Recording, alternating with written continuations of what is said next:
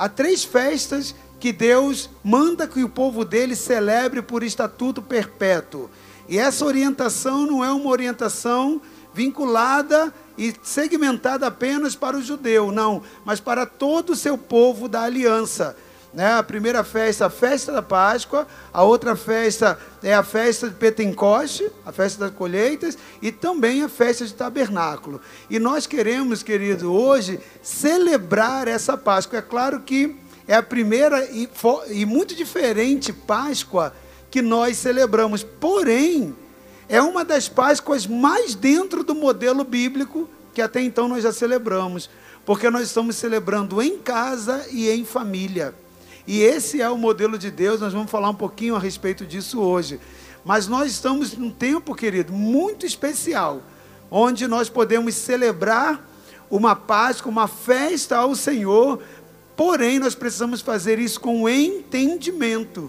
E não existe nada melhor para gerar entendimento do que significa Páscoa hoje para nós, porque nós falamos da Páscoa agora nesse Novo Testamento, que Jesus é o Cordeiro, nós celebramos a Páscoa falando sobre a morte e a ressurreição de Jesus, e Páscoa realmente é tudo isso, mas para você entender o que significa Jesus na Páscoa, no Novo Testamento, é necessário você compreender a origem, você compreender quando Deus institui a primeira Páscoa e o objetivo dele para nos alcançar e porque ele nos manda fazer essa celebração perpetuamente, sempre como povo dele, fazendo esse desse um entendimento de que o Senhor precisa ser celebrado. Por qual motivo?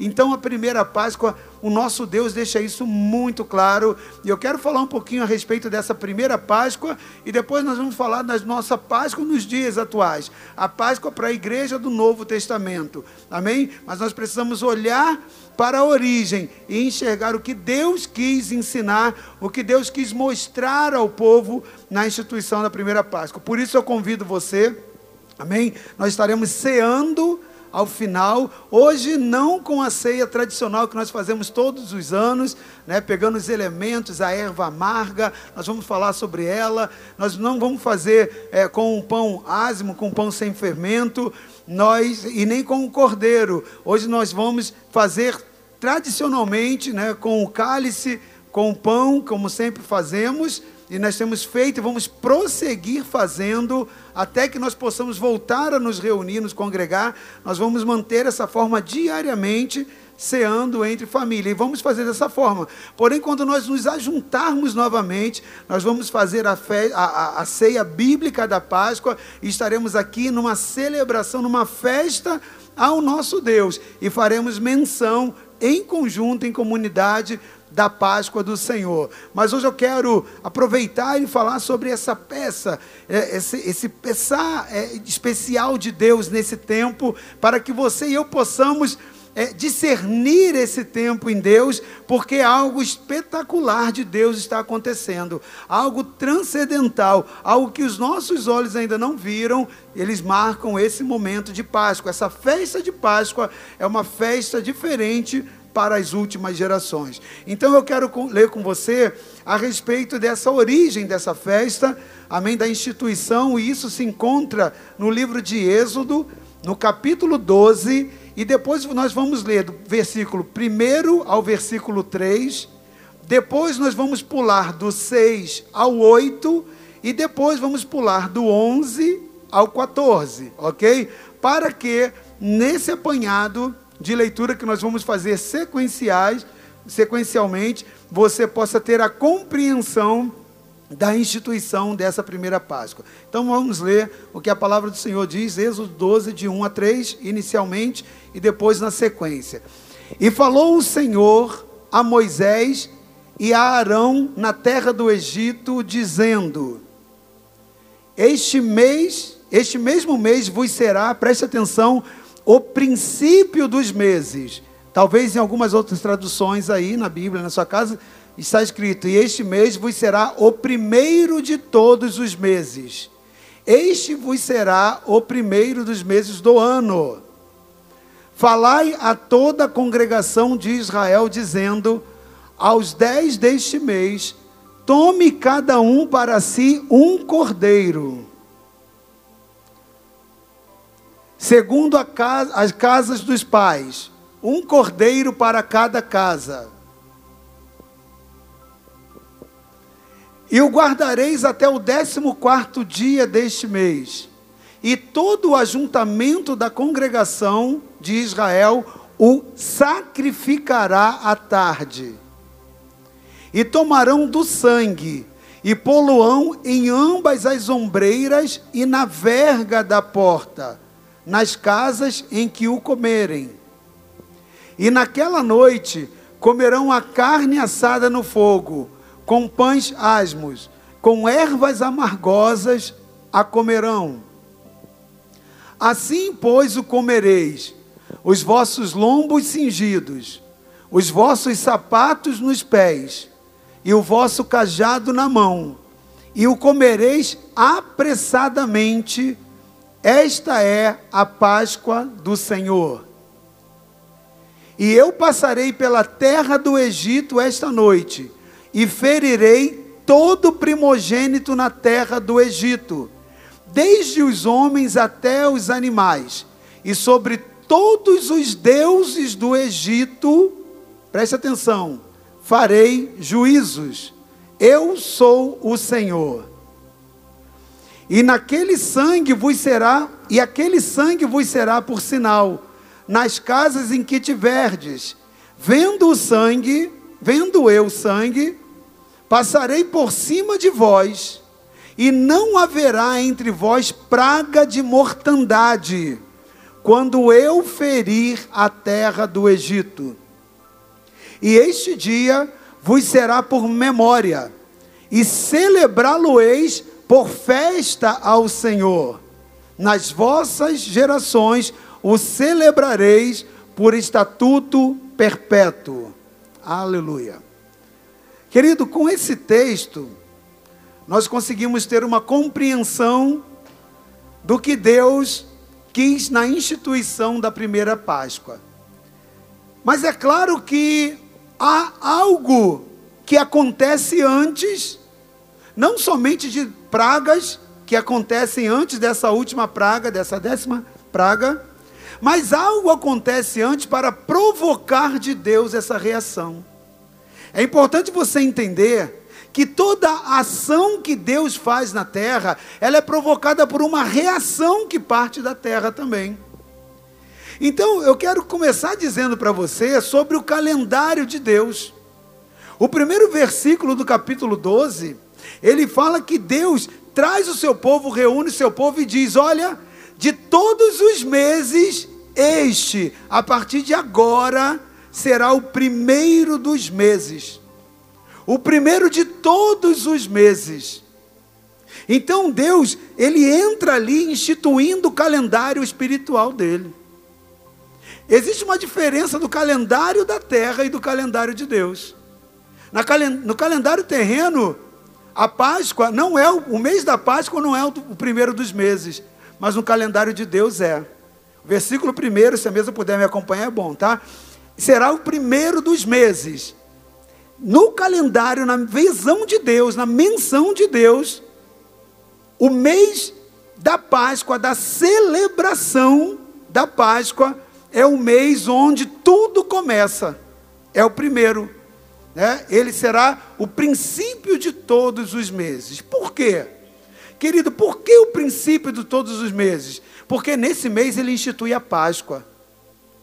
Porque nesse mês tudo, come, tudo começa, tudo começa a partir do sangue do Cordeiro liberado para, para a libertação. Então por isso que Deus institui, e tudo aquilo que é primícia, tudo aquilo que é primeiro pertence a Deus.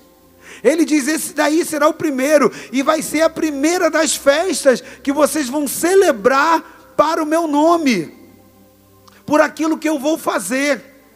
Então, querido, tudo para Deus começa a partir do sangue do Cordeiro, liberado para a libertação do povo. E hoje nós estamos celebrando a Páscoa do Senhor. Ou seja, estamos celebrando o grande livramento de Deus para o seu povo. Nós estamos celebrando, e nessa primeira Páscoa que nós lemos, foi uma alusão do que Deus faria a partir de Jesus. Porque naquela Páscoa, a determinação de Deus é: vocês vão pegar um cordeiro, vão imolar e comer esse cordeiro em família.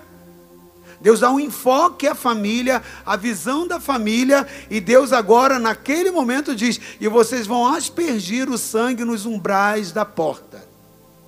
Preste atenção, querido. Essa primeira Páscoa que nós lemos foi é, uma alusão, foi uma palavra sobre sombra das coisas vindouras que Deus estaria manifestando através de Jesus também como cordeiro aqui na terra. Então, tanto para os judeus quanto para os não judeus, a fim de que cresce no seus nomes, e a partir do momento que cresce no seu nome, né, no nome de Jesus, viria salvação. Então, a Páscoa primeira instituída por Deus, era a sombra futura do que Jesus faria pela humanidade. A libertação que ele traria na eternidade. Então, essa primeira Páscoa, ela marca um tempo em que o nosso Deus, com mão forte, ele libertou o seu povo do Egito. Ela marca um tempo em que o nosso Deus, com uma mão segura, com uma mão estendida, ele arranca o seu povo da escravidão aquela escravidão que fazia com que o seu povo sofresse no Egito.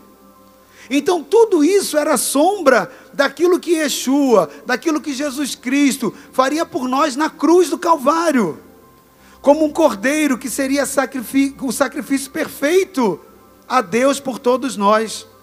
Então, querido, eu quero também trazer a sua consciência nessa celebração de Páscoa nessa, e, e fazendo alusão desse primeiro momento da primeira celebração, que naquele tempo, antes daquela primeira Páscoa ser instituída por Deus, a palavra nos mostra que Deus, ele traz essa última e institui a Páscoa, a participação da Páscoa em família, quando ele resolve fazer o décimo juízo sobre a terra do Egito.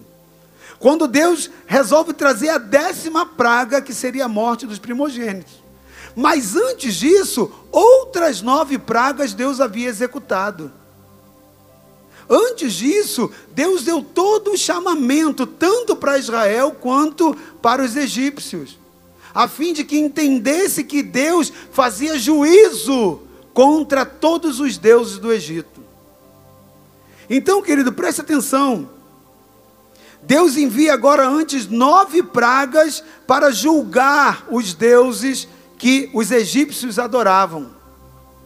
Lá no Egito, lá, por cerca de 400 anos, a palavra de Deus diz que o povo viveu ali, depois da geração de José. E aquela geração, ela foi crescendo, ela foi se expandindo né, as tribos de Israel, os filhos é, que vinham por geração ali de Abraão, eles agora se multiplicam, né? Abraão, Isaac, Jacó, agora Jacó tem os seus filhos e José os traz ali, e eles agora começam a povoar, a crescer ali no Egito. Ali no Egito eles se multiplicam. Ali no Egito eles começam a ter filhos. Ali no, no Egito, eles têm uma vida comum, eles têm os seus negócios. Eles é, é, têm ali todo o processo de uma rotina diária e passam a crescer em número segundo a promessa que Deus tinha dado a Abraão, que faria deles como areia do mar, grande e numerosa, uma grande e numerosa nação. E aquilo dali assombrou aos egípcios. E aquilo dali assombrou ao Faraó, que não conheceu a história antecessora. E como que a partir de José o Egito foi livre da morte por causa da fome. Então, o povo cresceu, os hebreus se multiplicaram ali. E agora eles eram um número, em número tão grande que começaram a trazer medo aos egípcios. Mas os seus costumes eram diferentes. Haviam dois povos habitando numa mesma terra com costumes diferentes, servindo a deuses diferentes. Porém, há um problema. que acontece ali.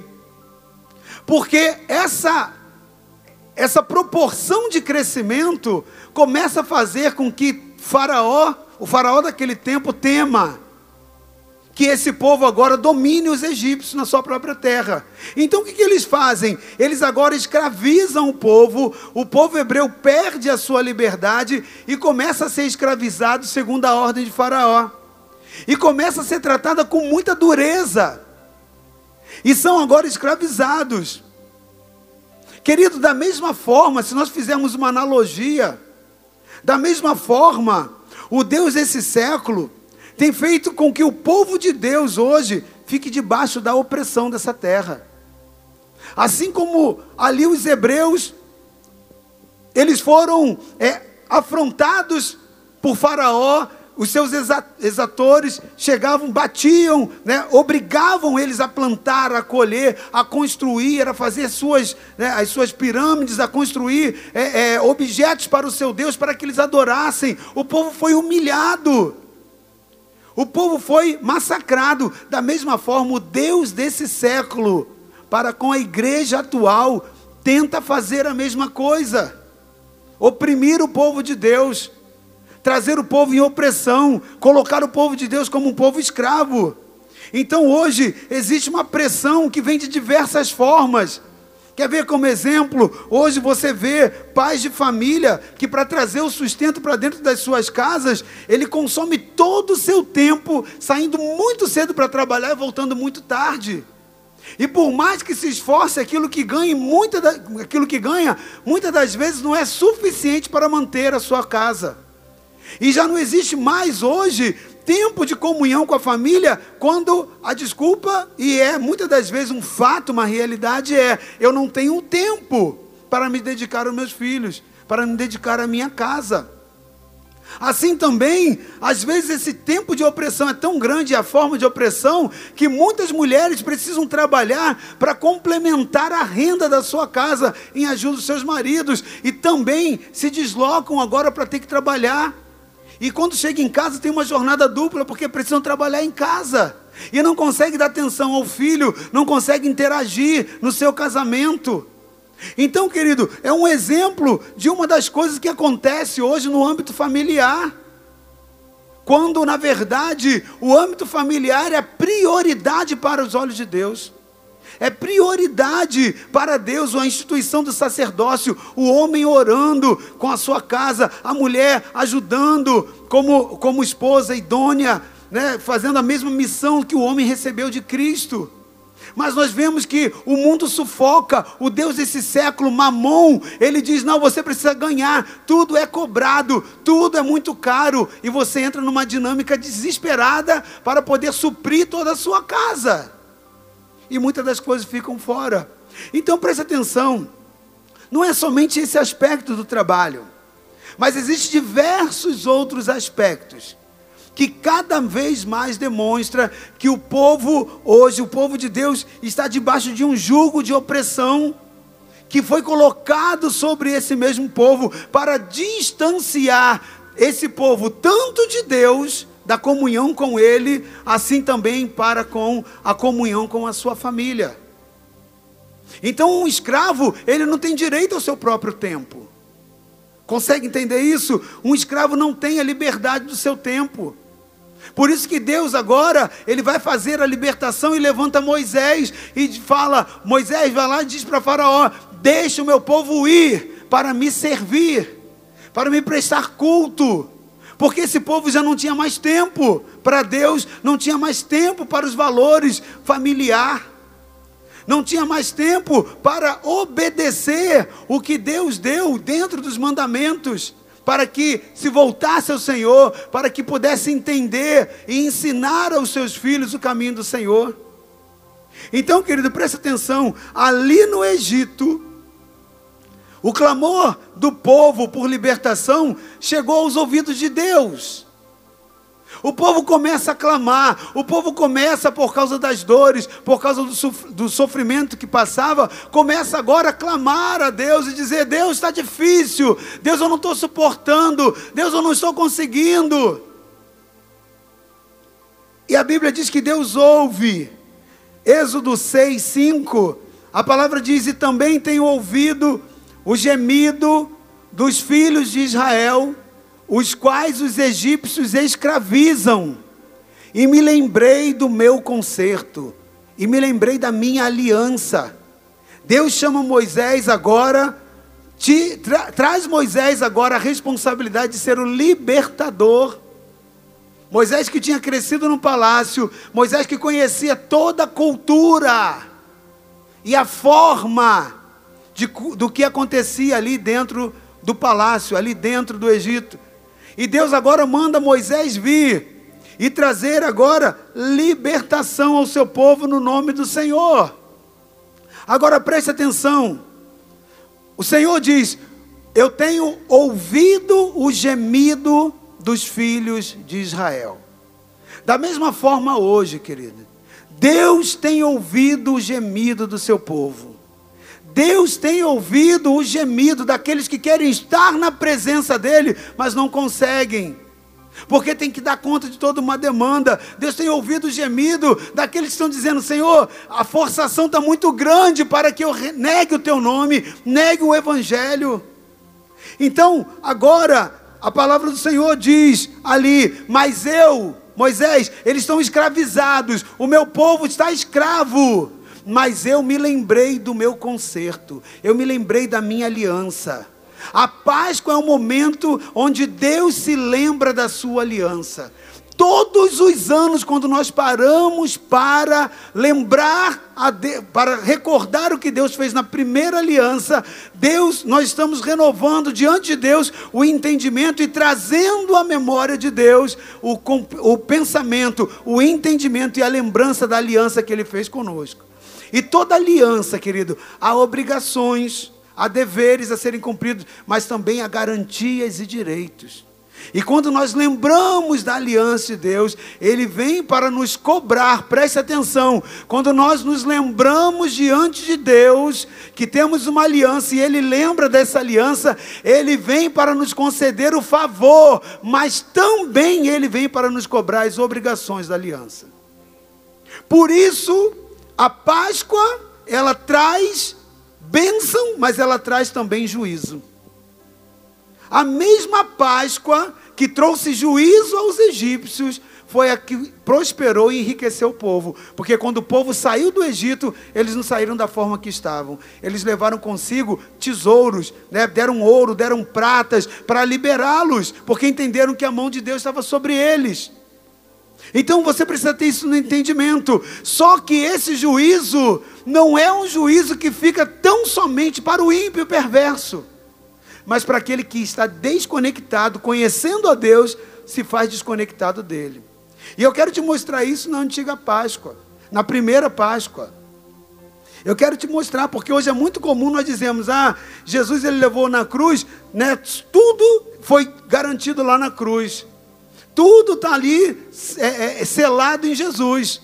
Então nós queremos agora, na, nova, na Páscoa da nova aliança, onde Jesus foi o cordeiro, e dizemos: não, Jesus já pagou o preço de tudo.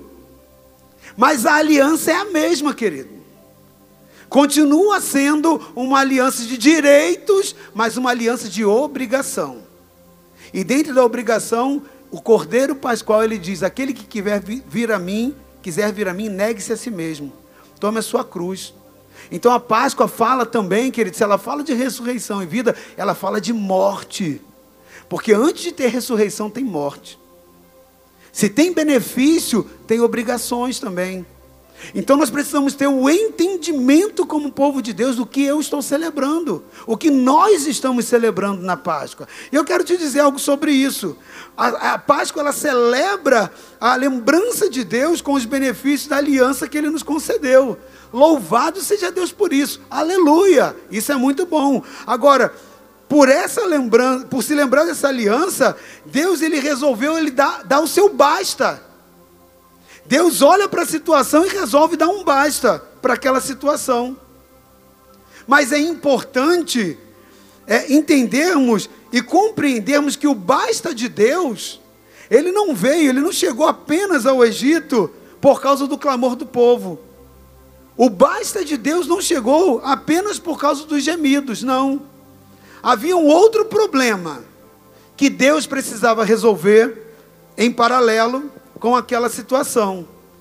E talvez esse problema que Deus precisava resolver fosse até mais grave do que o fato do povo estar ali apanhando e tendo que fazer tijolos e tendo que plantar e, e, e, fazer todo o processo como escravo. Talvez o processo fosse mais grave, porque aquela opressão que o povo de Israel estava vivendo, porque o povo hebreu estava vivendo, né, que lhes fazia gemer pelos castigos, na verdade era apenas uma consequência espiritual do que estava causando, provocando toda aquela situação. Eu quero te explicar sobre isso. Havia um problema de que o Egito havia entrado no coração do povo.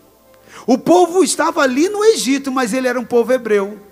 Ele tinha a Torá, ele tinha os ensinamentos, ele tinha os mandamentos, ele tinha toda a instrução do entendimento do Senhor, e ele tinha os costumes de um povo hebreu.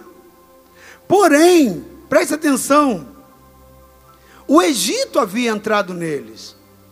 Assim como hoje em dia a igreja atual também tem um problema a resolver. E Deus precisa resolver esse problema. A igreja está no mundo mas ela não deve ser do mundo. Ela precisa transformar o mundo. No entanto, nós temos visto a igreja sendo transformada pelo mundo, se associando com o mundo.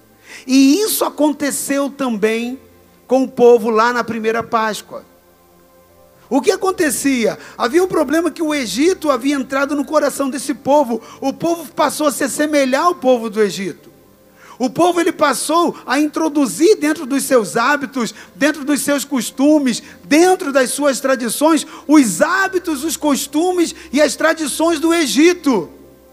Só que ao fazerem isso, eles passaram a compactuar com os deuses que os egípcios adoravam, reverenciavam. Então Deus precisava intervir.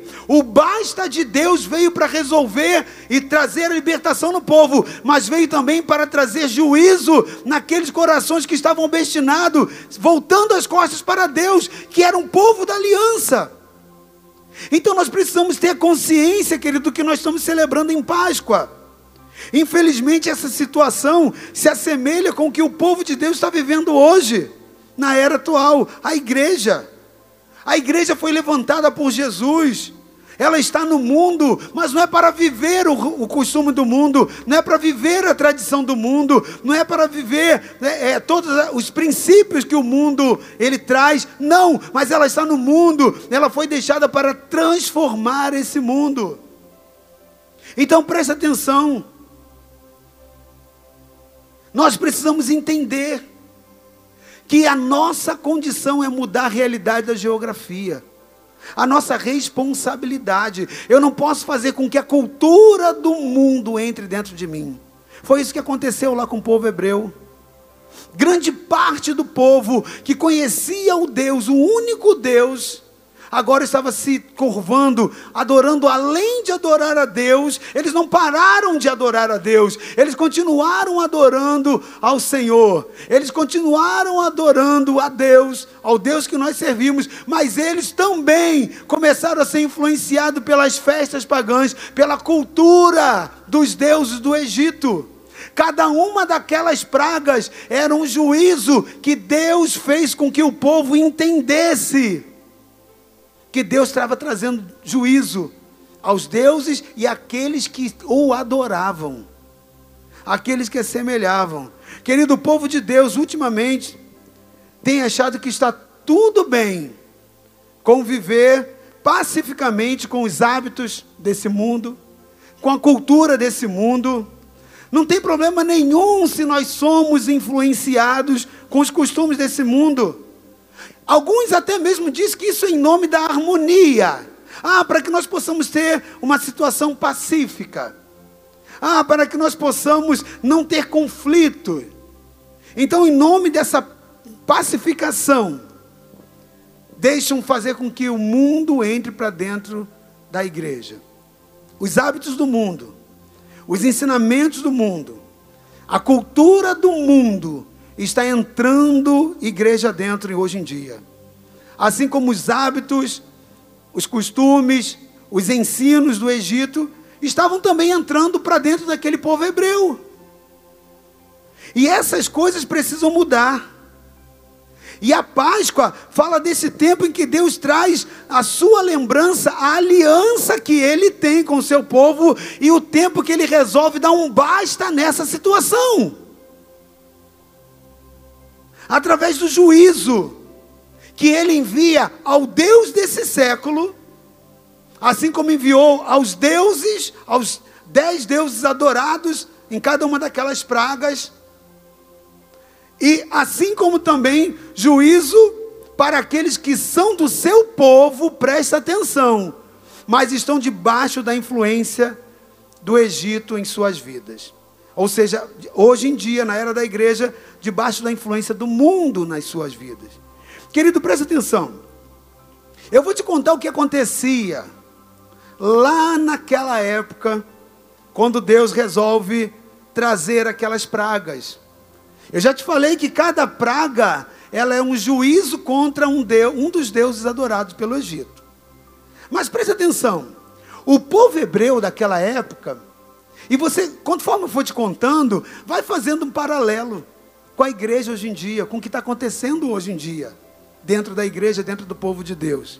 Até mesmo que talvez você vá conseguir discernir essa Páscoa quando eu disse que ela é diferente de todas as outras Páscoas. Porque é o tempo que Deus está fazendo juízo às nações. E quando Deus faz juízo às nações, Deus passa primeiramente em revista a sua igreja, ao seu povo, porque o povo de Deus foi colocado na terra para trazer governo, para ser sal da terra, para ser luz do mundo. Então, se o mundo está em trevas, se o mundo está em desgoverno, é porque a igreja não tem feito o que deveria fazer é porque ela não tem assumido o que ela deveria assumir. Então Deus traz juízo ao mundo, traz, mas passa pelo juízo à igreja, aqueles que estão obstinados, a parcela da igreja que não tem olhado isso. E passa de início pelas lideranças, mas chega a todo o povo. Porque você não é obrigado a estar debaixo de um cajado, de um manto, de quem você não vê que tem honra e dignidade diante de Deus. Você bebe da fonte da qual você está ligada, para bem ou para mal. Se a fonte que você bebe é limpa, glória a Deus. Você não tem contaminação. Mas se a fonte está estragada, você bebe naquela fonte e o seu corpo vai reproduzir o efeito daquilo que você bebe. Então é uma responsabilidade. Mas como eu discerno isso? Na palavra. O problema todo é que hoje a igreja ela tem, entra numa geração que ela não quer se esforçar pelo evangelho. Tudo é pela graça. A cruz resolveu tudo, Jesus me abençoou em tudo. Mas ela não busca na escritura, ela não vai olhar, ela não vai confrontar as coisas que estão erradas. Não! É muito mais fácil receber um pacote fechado, desde que me assegure as bênçãos. Mas não é assim, querido. Não é assim que funciona no reino de Deus. Quando Deus vê as coisas em desordem, Ele dá um basta e Ele traz à igreja a responsabilidade nesse juízo também. É claro que o juízo que Deus faz para a sua igreja não é para destruir, é para que ela se arrependa e se volte. Então Deus permite uma forma, mas a execução para o mundo, ela vem de forma diferente. São pesos diferentes. Mas a responsabilidade da igreja é muito maior do que a responsabilidade do mundo. Agora eu quero te dizer algo. Olha o que acontecia lá na época dos hebreus. O povo hebreu, ele ficava muito, você vê isso lá nas escrituras, é porque nós, para que dê tempo de nós ministrarmos tudo, nós não vamos ter condição de parar agora em muitos versículos, mas eu quero te contar em síntese, aquilo que você lendo o livro de Êxodo vai encontrar. Quando chegava o período das grandes chuvas, o rio Nilo, ele se enchia, ele enchia nas suas ribanceiras. E quando a, a, a, o excesso de chuva vinha, provocava a cheia daquele rio. E aquelas chuvas torrenciais vinham fazendo com que as margens vazassem, elas entrassem terra dentro ali. Lembrando que o Egito é uma região de seca. E aquele rio é tão importante para o Egito, toda a vida que tem no Egito passa pelo Nilo. O Nilo era a vida do Egito. Então, a, a, a importância, o grau de relevância era tão grande que eles davam, que eles consideravam o rio Nilo como um deus. E o principal deus, né, ele era representado pelo deus Horus. Então eles faziam festa a Horus. Né, e, e entendiam que Horus, na sua manifestação, ele fazia um rio e ele era como aquele rio. Assim como hoje tem pessoas que dizem: ah, Deus é a natureza, Deus é os pássaros, Deus é... Eles também tinham essa cultura que hoje muitos ímpios têm, achando que Deus é o sol, Deus é a lua, Deus é a estrela, Deus é a natureza, Deus são as crianças. Entende? Essa era a cultura pagã. E eles acreditavam essencialmente que o Nilo, dentre tantas coisas da criação, era representado, a representação do Deus Horus aqui na terra. Então eles adoravam aquele rio como um Deus. E quando havia chuva, havia agora muita abundância de água, e as ribanceiras do rio, elas começavam agora a receber um bocado de, daquela água, né? Vazava ali nas ribanceiras do, do, do Egito, eles começavam a celebrar o Nilo como um Deus. O povo começava a celebrar, eles se alegravam.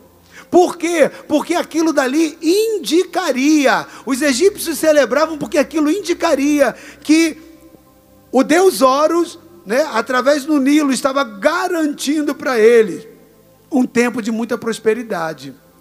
E essa euforia se dava principalmente quando as margens da ribanceira eram tão cheias que vinha e traziam as rãs em abundância. Então as rãs começavam a coachar, né? E quando acontecia isso, querido, o povo de Deus também se alegrava. Presta atenção, o povo de Deus olhava aquilo e ficava alegre. O povo de Deus celebrava também o Nilo. O povo de Deus celebrava as rãs, porque elas estavam ali como um anúncio de que as coisas iriam mudar para melhor. Eles se alegravam e diziam: a prosperidade está chegando. O Nilo e as rãs, né? as rãs, elas, eram uma representatividade da deusa Sete. Ela tinha o um corpo de mulher, mas a cabeça de rã. Então, eles celebravam também esse Deus, e eles diziam agora: a prosperidade está chegando. Os, o Nilo e as rãs estão nos dizendo isso que a terra vai ficar fértil de novo, e que nós vamos plantar, e que nós vamos colher cebolas, nós vamos colher tomates, nós vamos colher pepinos. Então, querido, essa era a alegria do povo. E o povo de Deus, ele ia se prendendo cada vez mais, se enredando cada vez mais nessa cultura, apagando o Egito. Eles sabiam que toda prosperidade vem somente de Deus, e aqueles ali eram deuses egípcios, mas a cultura do Egito estava entrando dentro deles. Então eles agora já se alegravam por Horus, já se alegravam por Sete, porque eles estavam mostrando que trariam prosperidade para o Egito e que eles seriam beneficiados nessa prosperidade. Então, querido, tanto o Nilo com, com as suas rãs, eles eram tidos como Deus para, para os egípcios. Deuses que garantiam fertilidade, prosperidade. E essas crenças começaram a ser introduzidas na mentalidade do povo hebreu. Eles não deixaram o Senhor, eles simplesmente guardavam o que eles tinham com Deus, o conhecimento, mas passaram a aderir, a introduzir a cultura do Egito dentro das suas mentes. Começaram a dar voltinhas e participar das festas e das celebrações, tanto a Horus quanto também a, a quanto também a, a, a Sete. E isso foi se propagando a todas as demais pragas, porque quando você vê Deus iniciando o juízo, e começa a dizer para Moisés sair e ir lá a Faraó. Deus fala: Olha, eu vou trazer pragas. A primeira praga que Deus traz é para o Egito, é para, para o Egito, é para o Nilo. E logo a segunda na sequência para as rãs. Preste atenção, querido. Você precisa compreender espiritualmente o que Deus quis dizer ao povo também. Agora preste atenção: essas crenças começaram a influenciar os hebreus. E muitos já começavam a participar dessas festas de adoração a esses deuses. E isso, o que Deus via, o indignou. Essa celebração, essa mistura dentro do povo de Deus, indignou a Deus. Ele queria fazer juízo aos deuses do Egito para mostrar ao seu povo aquilo que ele deu a Moisés nas leis mais à frente. Não terás, ele inaugura todo o processo, dizendo: não terá, não terás outros deuses diante de mim. Não terás. Deus faz um processo de juízo na Páscoa, um a um dos deuses do Egito, para que o povo dele também aprendesse e temesse o nome dele que o nome dele é grande, que o nome dele é poderoso e que Deus não tolera adoração a falsos deuses. Isso indignou a Deus. Essa cultura e essa crença misturada do povo hebreu ali no Egito indignou a Deus. E agora Deus resolve dar um basta e começa a executar juízo a esses deuses. Cada praga enviada era uma forma de juízo a um dos deuses que os egípcios, os egípcios adoravam. Deus inicia então esse processo de libertação do seu povo com juízo sobre o que mais estava influenciando os hebreus. Primeiro o Nilo e depois as rãs. Você vai ver isso lá no capítulo 7 e 8 de Êxodo, quando trata das duas primeiras pragas. Agora, querido, o mais estarrecedor é que, embora os hebreus estivessem se alegrando pela cheia do Nilo, ou pelo coachar das rãs, aquela alegria era só ilusória. Era só ilusória. Por quê? Porque eles tinham que fazer o trabalho da cega. Aquele povo tinha que fazer o trabalho da semeadura, da colheita, mas eles não participavam do benefício daquilo. Eles eram escravos, pelo contrário, eles foram escravizados. Eles eram açoitados nas mãos dos exatores, que batiam neles, que os humilhavam. E eles começaram a sofrer muito no Egito. E eles começaram a ver que tudo aquilo era só ilusão. Toda aquela alegria era falsa. Eles se alegriam, alegravam por oros, pelo Nilo. Eles se alegravam agora por sete né, pelas rãs, porque iria trazer prosperidade. Nós vamos plantar cebola, pepino, nós vamos comer bem. Mas eles eram escravos, quem comia bem eram os egípcios. Eles eram escravos, eram açoitados. Isso o mundo faz hoje em dia também, querido. O mundo diz, ele enche os olhos de muito crente para que largue o caminho do Senhor e vão lá comer a bolota dos porcos. Mas inicialmente ele não mostra que são bolotas de porcos. Ele mostra que é coisa boa. Né? Se o diabo tivesse que pintar o quadro do mundo, com certeza ele pintaria com as cores mais bonitas e atrativas. Mas quando você chegar lá, você vai ver que é tudo trevas, tudo, tudo trevas puras. Não existe beleza, não existe cor, não existe vida. Então preste atenção, querido. Aquele povo era humilhado, ele começou a sofrer no Egito. Eles viram que aquilo era só ilusão, que ali eles eram escravos. Agora, os hebreus começam então a partir desse sofrimento. Quando cai a ficha, quando cai a ficha deles no Egito, e olha, isso não durou um dia, isso não foi de um dia para o outro, isso foi uma visão que eles tiveram ao longo dos anos. Porque esse tempo de juízo durou algum tempo, não foram dez dias sequenciais, não, querido. Isso foi período, foi um período de praga para cada um deles. Agora eu quero te dizer algo. Quando você observa diligentemente a palavra, você vai ver que o povo começou a clamar a Deus.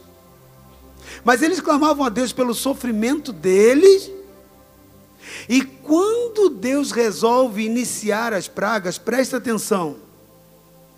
Deus agora desperta Moisés. E ele diz: Moisés, vai lá, Moisés, e livra o meu povo. Agora, preste atenção: Moisés havia nascido naquele palácio onde aquele faraó estava. Moisés via, ele foi adotado.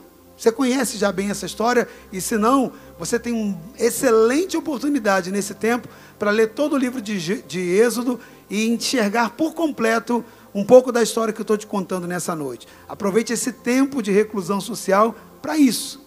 Invista em tempo na palavra. Agora preste atenção. Moisés, que nasceu naquele palácio, conhecia tudo como funcionava ali. Quando recebe de Deus a orientação para ir libertar o povo, Moisés sabia perfeitamente que não se encaixava aquele pedido ou aquela ordem de Deus com a realidade, com a lei que acontecia dentro do palácio. As leis egípcias, que eram influenciadas totalmente pelas divindades que eles eram adorados, eram adorados inclusive porque Faraó ele se intitulava também um deus. Ele se intitulava Horus, o Deus vivo. Agora presta atenção, Moisés sabendo isso, ele vai para Deus e diz: Mas Deus, Senhor, em nome de quem eu chegarei lá para dizer que esse povo deva ser liberado?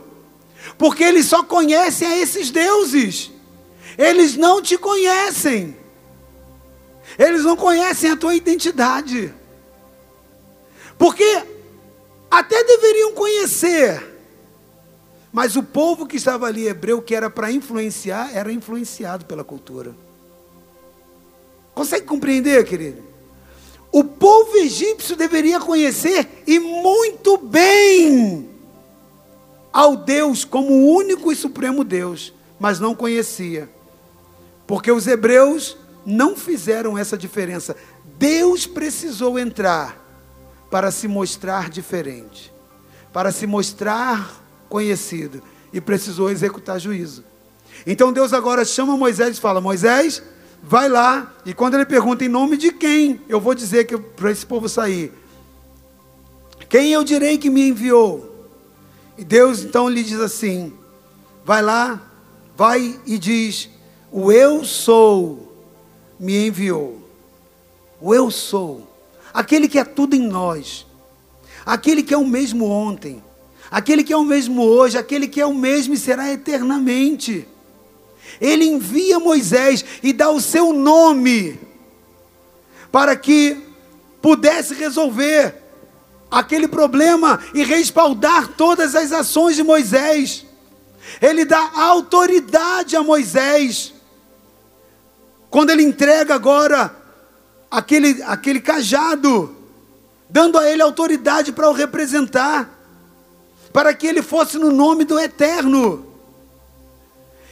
Para que ele tivesse o exercício desse poder e dessa autoridade, quando Deus iria levantar as dez pragas, os dez juízos, porque, como você já ouviu, cada um daqueles juízos que cairiam sobre os egípcios, sobre os egípcios, estava indicando um juiz, é, um juízo aos falsos deuses, a quem o Egito estava servindo e a quem o povo hebreu estava sendo, e por quem o povo hebreu estava sendo influenciado, mudando sua cultura, mudando seus valores. O povo hebreu estava prestando louvor a esses ídolos. Queridos, da mesma forma hoje, Deus está julgando as nações da terra e dizendo ao mesmo tempo ao seu povo que é hora de se voltar somente a Ele. Que é hora de abandonar as práticas do Egito, as práticas do mundo. Preste atenção. Preste atenção. Enquanto o povo de Deus estava assimilando, estava assimilando a cultura dos egípcios, e enquanto ele estava assemelhado em toda a sua cultura, em toda a sua forma ritualística de adoração, os mesmos juízos, eu quero que você entenda muito bem isso. Por favor, se você está fazendo alguma coisa na sua casa, pare agora, preste atenção no que eu estou dizendo. Quando você lê a palavra, lá entre o capítulo 7 e o capítulo 10, as nove primeiras pragas que Deus manda, a praga do Nilo, a praga das rãs, a praga do piolho, a praga da mortandade dos animais, todas as pragas que atingiram os egípcios também assolaram os hebreus. Todas. Eu já vi muita gente que não lê direito a palavra dizer, ah, só o povo estava poupado. Não. Todas as nove pragas, a execução do juízo foi a todos os deuses, aos egípcios e aos hebreus também. Quando veio o piolho, veio o piolho também na cabeça dos hebreus. Quando o Nilo ficou sujo e o povo, de, o povo hebreu bebia do Nilo também. Não criou uma nova fonte para os hebreus, nem eles estocaram águas. Quando veio a praga das rãs, assolou ali. Vai lá e vê. E toda a terra foi assolada. Então, quando o juízo vem, querido, vem por todos, vem para todos. Porque ali é aquele, é aquele, o povo sendo de Deus, mas estava contaminado. O povo sendo de Deus estava ali vinculado com as culturas do mundo, ali com as culturas do Egito. Então, os mesmos juízos que caíram sobre o Egito também assolaram da mesma forma ao povo hebreu. Enquanto as nove pragas assolavam tanto os egípcios quanto os hebreus, para Faraó não havia diferença nenhuma. Por isso que cada vez que ele ia lá, falava da Faraó endureceu o coração. Porque aquilo que ele via acontecer ali com aquele que servia a Deus, também via acontecendo com aquele que servia a todos os seus deuses. Consegue entender? Para Faraó não tinha diferença nenhuma.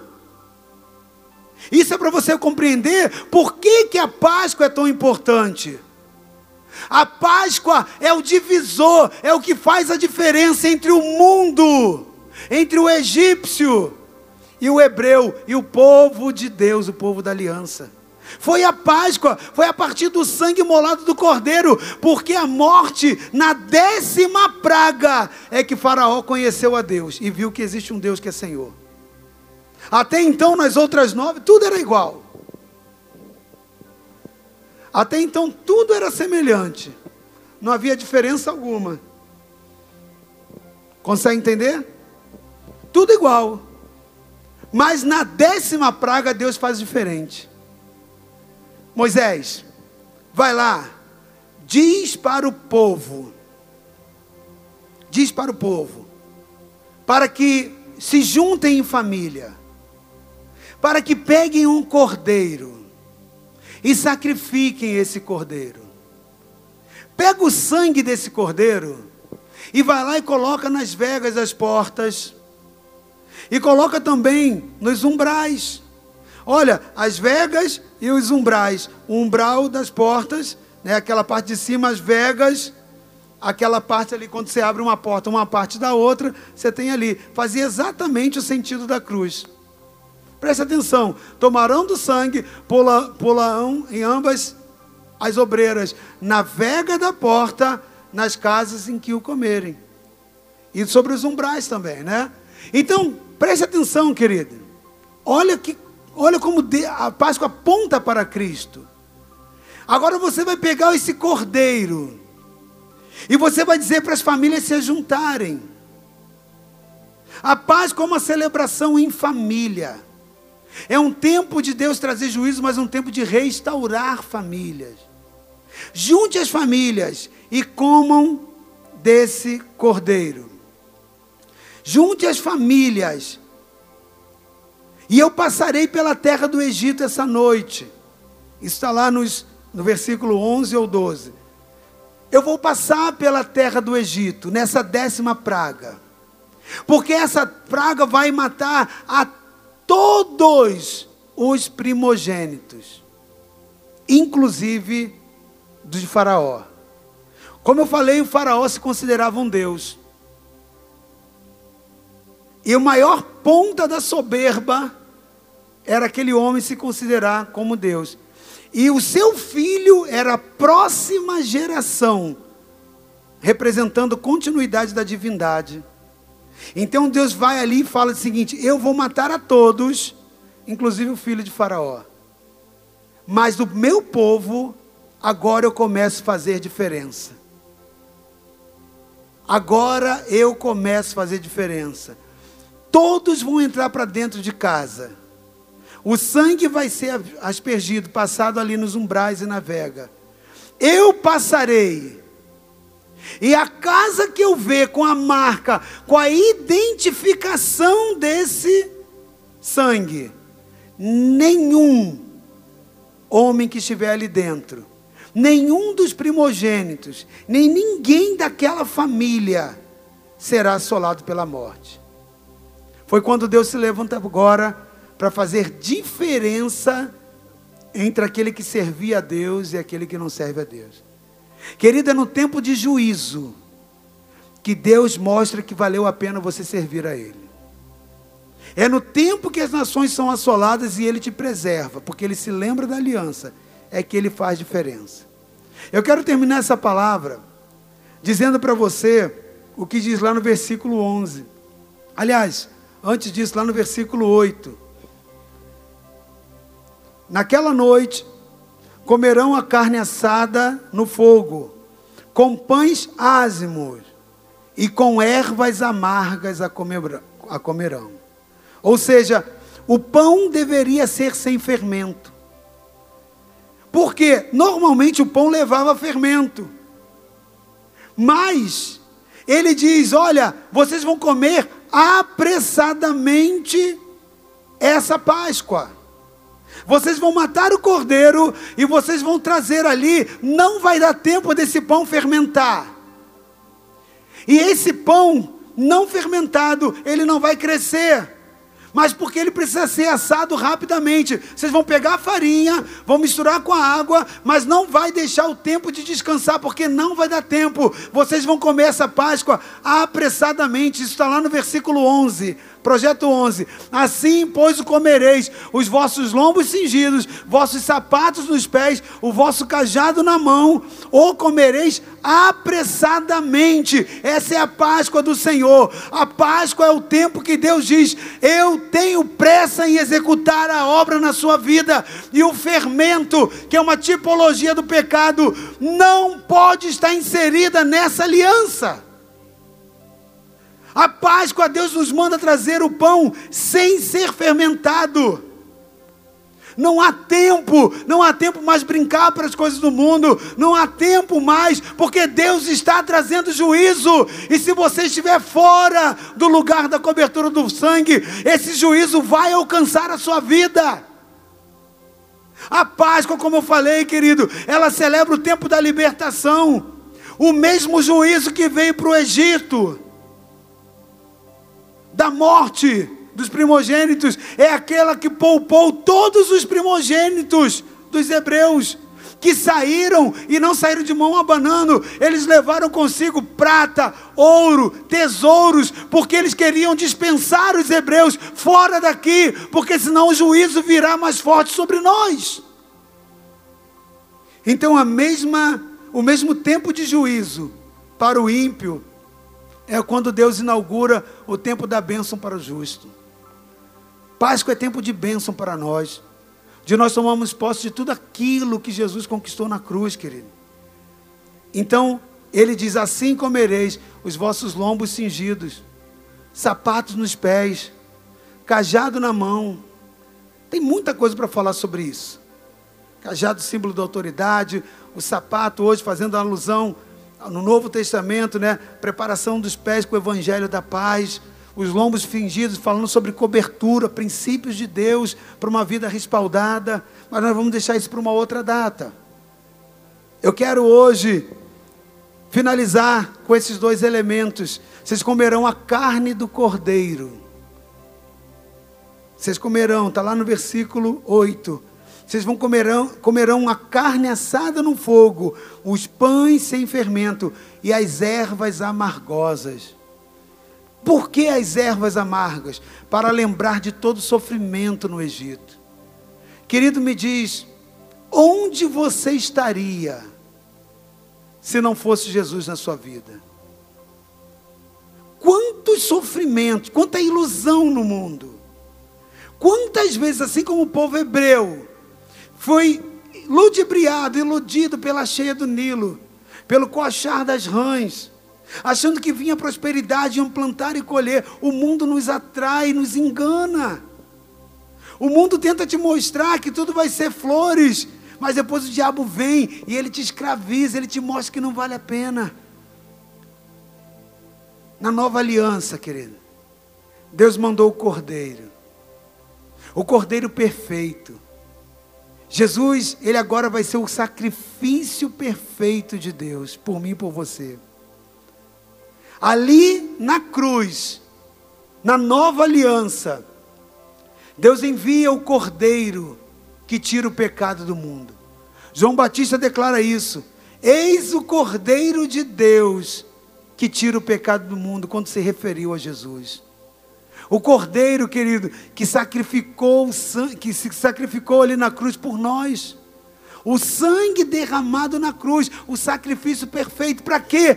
Isso é juízo para os deuses. O sacrifício de Jesus, ele tem duas representatividades para o povo de Deus e para os deuses desse século, querido. Porque o mesmo sangue que nos liberta, a mesma cruz que nos libertou pelo sangue do sacrifício do Cordeiro derramado ali nela, é esse mesmo sangue e por ele que a Bíblia diz: aquele que crê no Filho ele já, já, já está livre, já, está, já foi julgado, mas quem não crê já foi condenado. O mesmo sangue que liberta uns condena outros que estão presos nos seus delitos e presos no mundo.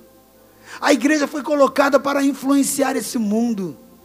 A Páscoa fala desse tempo onde Deus faz diferença entre o que serve a Deus e o que não serve a Deus. E nós precisamos lembrar das ervas amargas que comíamos lá no Egito, daquilo que nós passamos lá no mundo enquanto servíamos a outros deuses. Quantos de nós estávamos como os hebreus também? Servimos a Deus, mas somos influenciados por toda a cultura do mundo, indiretamente ou diretamente, estamos também adorando e servindo a esses deuses. Mamon, quando retemos aquilo que é de Deus. Sirva a Deus, mas sirva a Mamon. Muitas das vezes fazemos do Deus Horus, né, aquilo que ah, não, nós não adoramos a Horus. Quantas das vezes você se dedica muito mais ao tempo do lazer, na natureza, e com tantas outras prazeres, e diz que só adora a Deus. Se Deus não é a sua prioridade, querido, você está adorando a outros deuses quando Ele diz: Não terás outros deuses diante de mim. A Páscoa é um tempo que Deus traz juízo para o mundo, mas é um tempo que Ele traz ali a responsabilidade de cada crente do seu dever. Toda aliança, nós lemos isso lá em Êxodo 6,5. Olha, Deus falando, eu me lembrei, ouvi o clamor, mas me lembrei da aliança, me lembrei do meu conserto. Preste atenção, amado. Como eu falei, toda aliança, ela tem obrigações antes e depois. E Jesus, ele não contrariou nada daquilo que Deus falou a Moisés ali. Quando ele traz o povo dele lá em Mateus, lá no capítulo 28, 27 e 28, quando você lê nesses dois capítulos, você vai ver aquilo que ele diz a respeito tanto da morte quanto da ressurreição, quando ele aparece aos seus discípulos. E também aquilo que é confirmado pelo apóstolo Paulo, quando diz lá em Coríntios, a respeito da ceia. Quando ele diz diante dos elementos, e ele se reporta ao que Jesus fez, ele partiu o pão, ele deu graça, deu aos seus discípulos e disse: Tomai e comei. A Bíblia diz que nesse mesmo momento, Jesus ali junto com os seus discípulos, ele traz uma advertência do antes e do depois. O apóstolo Paulo faz a mesma coisa, ele diz: quando vocês se juntarem para comer, para celebrar, examine-se, pois, o homem a si mesmo. Fala de quê? De obrigação, conserto, pacto. A Páscoa é um pacto de Deus conosco, é uma aliança de Deus conosco, querido, que deve ser celebrada. Mas toda aliança tem obrigações e direitos. Então preste atenção, o apóstolo Paulo diz agora nessa aliança: examine-se, pois, o homem. O que, que é isso? Obrigação. Ele diz também: depois que você comer desse pão e beber desse cálice, anunciais a morte do Senhor até que ele venha. O que, que é isso? Obrigação da igreja é o ID. Então está muito claro no concerto, como esteve também na Páscoa, as, as obrigações do povo. Mas a Páscoa também, querido, ela fala de direito. Ela fala de tudo aquilo que Jesus ele concedeu lá na cruz pela sua vida. Todo o direito e toda a garantia. Ele levou sobre si as nossas dores. O castigo que nos traz a paz estava sobre ele. Pelas suas pisaduras nós fomos sarados, fomos curados. Esse sangue nos garante, querido, nos assentar com ele nas regiões celestiais, conforme diz lá no livro de Tiago. Essa Páscoa nos garante a usufruir de todas as bênçãos espirituais liberadas nas regiões celestiais em Cristo. Então, Páscoa também fala, aleluia, de libertação, de vitória. Querido, o povo foi liberado. Faraó, agora, diante da morte do seu filho, disse: Eu não tenho mais como reter. Diz então a esse povo para ir. E o povo vai lá, agora por uma instrução de Deus, que dá a Moisés, e Moisés retransmite ao povo. Vai agora aos egípcios e peça agora vasos de ouro, vasos de prata, tesouros. E aquele povo sai dali levando despojos. Preste atenção, me, a mesma sentença de Páscoa que traz juízo para aquele que não serve a Deus traz a bênção e a prosperidade para aquele que o serve.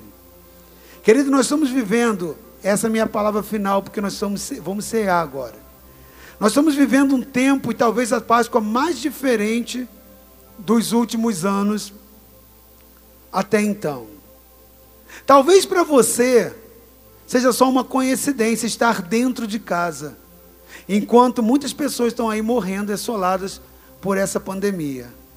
Mas no calendário de Deus não existe nada que seja coincidência. Nós estamos vivendo uma Jesuscidência totalmente poderosa espiritual. Nós somos a igreja que antecede o arrebatamento. Todos os sinais que Jesus, o Cordeiro de Deus que tira o pecado do mundo, todos os sinais que ele evidenciou, queridos, nós estamos hoje vivendo.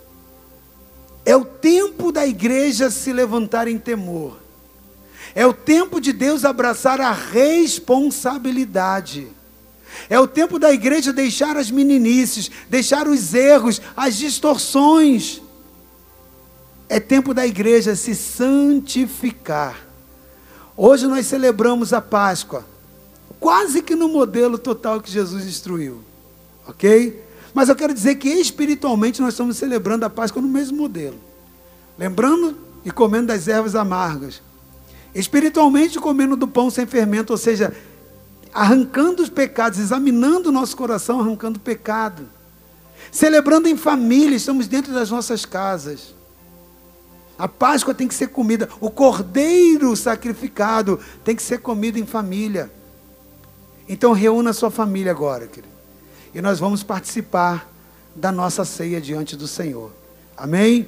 Nós vamos adorar ao nosso Yeshua, nós vamos cantar ao Senhor e nós vamos nesse momento, amém? Em família participar da ceia. Nós, como eu falei, hoje vamos usar apenas os elementos. Tira aqui para mim, por favor, Guimar. Nós vamos usar apenas os elementos. E coloca isso aqui para frente, por favor, tá? Nós vamos comer apenas os elementos hoje, que é o pão e o cálice.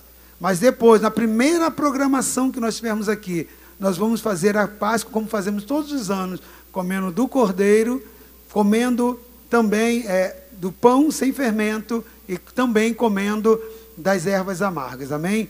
Então nós vamos adorar o nosso Deus nesse momento. Enquanto isso, se alguém não participou bom, já te dei os 12 recados, já dei tempo para poder chegar.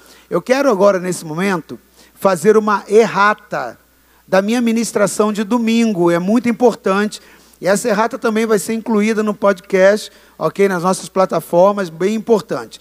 Ao final da ministração, é, o pastor Beto, ele me procurou para dizer, apóstolo, tem algo ali que a forma que o senhor colocou pode dar a entender que a, a tem, tem, um erro ali para ser consertado. E a, a identificação dele está correta ok? Eu fiz uma colocação, depois ouvindo o vídeo, eu fiz uma colocação de que todas as nove pragas que foram enviadas, elas assolaram tanto ao povo de Israel, quanto também aos egípcios, ok? E, na verdade, não foram todas as pragas. Houveram quatro pragas que elas não atingiram aos hebreus, ok? porque Deus quis marcar isso muito clara nas demais, ok? Que todo o processo veio a todos, veio a todos. As quatro pragas foram a, primeira, a praga das moscas, depois você vê lá na sua na Bíblia, Êxodo 8, de 22 a 23, ok? Deus falou que estava fazendo aquela separação naquela praga específica, na praga das moscas, como um sinal para que Faraó pudesse ver que estava sendo feita distinção entre o povo hebreu e o povo egípcio. A quinta praga também, que está em Êxodo 9, 4, que foi a praga 2 na morte dos animais. Nessa praga, Deus também falou que faria distinção e não houve matança dos animais dos, é, dos hebreus, ok? A sétima praga, que foi a praga da chuva de pedras ou saraiva, né? Vem fogo, pedra de fogo. E Deus ele vai lá em Êxodo 19, 9 e 19, e ele diz para que ah, para que Faraó, inclusive ele deu uma chance aos egípcios dizendo o seguinte: recolhe os animais de vocês e o gado para fora. Porque o que tiver fora vai ser queimado, e eles não acreditaram, e muitos morreram ali queimados. E lá no versículo 26, ele diz que a terra de Gozen, onde estava ali habitando, dentro do Egito, os hebreus, eles também não foram queimados, né? Não houve mortes ali de animais pelo atingimento da saraiva e das pedras de chuva. E a última praga, né, que fez a diferença, além da, da morte dos primogênitos, que Deus, fatalmente, essa eu comentei, que Deus fez a diferença, é a nona praga, que é a, a praga das trevas, onde todo o Egito ficou escuro, porém, a Bíblia diz lá em Êxodo 10, 23, que todas as casas dos filhos de Israel tinham luz. Então, muito bem colocada. Falei para o pastor Beto que ele ganhou uma estrelinha dourada, ok? Eu tinha estudado a ministração, inclusive as, as palavras, e na hora de eu escrever, eu relatei de uma forma muito ampla, ok? E essa forma realmente pode dar a entender algumas pessoas. Mas eu continuo é, dentro da ministração, quando você vê fora essas quatro mais uma, no caso com a décima, as cinco pragas, quando você vê as outras cinco, todas elas tiveram o mesmo efeito e totalmente dentro, isso tanto para hebreus quanto para egípcios, e era a forma de Deus aplacar né, é, e chamar a atenção tanto dos hebreus que precisavam se voltar ao Senhor, quanto dos egípcios também, ok?